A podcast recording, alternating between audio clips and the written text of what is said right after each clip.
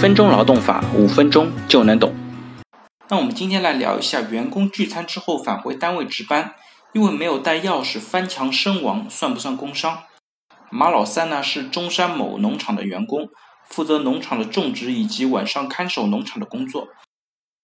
二零一九年一月二十七日晚九点半左右，马老三参加单位聚餐之后返回农场，因为忘带钥匙，马老三攀爬农场的铁门，摔下受伤。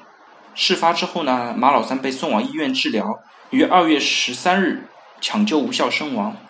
二月二十八日呢，马老三家属向人社局申请工伤认定。人社局进行了相应的调查，最后认定马老三属于工伤。那农场不服，起诉到法院，认为呢工伤决定书认定的事实不清，证据不足，法律适用错误，应当予以依法撤销。理由如下：第一呢，是马老三的翻墙行为并不属于和工作有关的预备性工作。在本案中呢，马老三的职务是种植工人，岗位所从事的预备工作应当是种植有关的准备相关工作。而本案当中呢，员工返回宿舍过程当中翻墙导致死亡，这个翻墙行为呢，并不属于和种植工作相关的预备性工作。其次呢，即使认定马老三属于工作时间前在工作场所内受到的伤亡，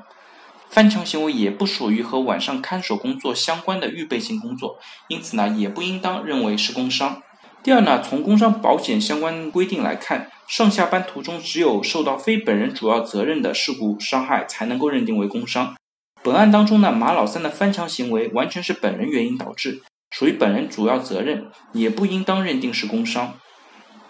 那人社局辩称呢，首先这个案子呢，认定的事实清楚正确，马老三呢一直在给农场工作。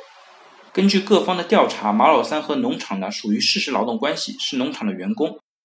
二零一九年一月二十七日晚，马老三参加完单位的聚餐，返回工作场所，因为攀爬农场的铁门时摔下受伤，之后送到医院救治，抢救无效身亡。马老三在工作时间、工作场所从事与工作有关的预备性工作时受伤，这个死亡事实呢是很清楚的。第二，适用的法律呢也是正确的，因为事故当日呢，马老三聚餐之后返回工作场所，并准备开始看守工作。虽然通过攀爬大门进入的行为并不当，但这并不影响他是主为了准备看守农场这个工作的实施。因此呢，认定马老三工伤，从事和工作有关的预备性或者收尾性工作的规定，它适用的法律呢也是正确的。那法院呢经过审理认为，人社局认为马老三在工作时间前在工作场所内从事与工作有关的预备性工作受到了伤害而死亡，符合工伤条例第十四条相关规定。认定工伤并无不妥，因此呢，驳回了公司的诉讼请求。好了，大家如果对我今天的话题有任何的问题或者建议呢，非常欢迎在我的音频下方留言，也非常欢迎将我的音频转发给任何有需要的朋友，也许真的可以帮助到他。那我们下一期再见。